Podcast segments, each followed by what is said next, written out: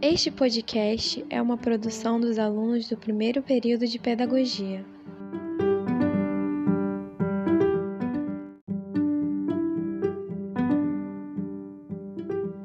No episódio de hoje, a lenda do boto cor-de-rosa.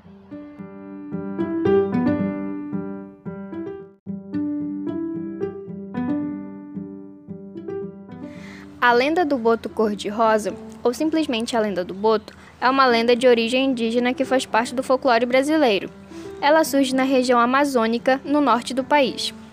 Reza a lenda que o boto cor-de-rosa, animal inteligente e semelhante ao golfinho que vive nas águas amazônicas, se transforma num jovem belo e elegante nas noites de lua cheia.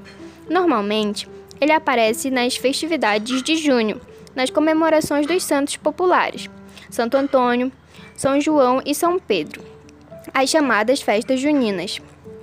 Vem vestido de branco e com um grande chapéu a fim de esconder suas narinas, pois sua transformação não ocorre totalmente.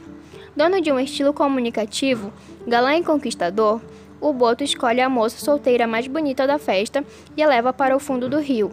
Lá engravida e depois abandona. Na manhã seguinte, ele se transforma em Boto novamente. Por esse motivo, a lenda do boto é utilizada muitas vezes para justificar uma gravidez fora do casamento. Ademais, costuma-se dizer que a criança é filho do boto quando é filho de pai desconhecido.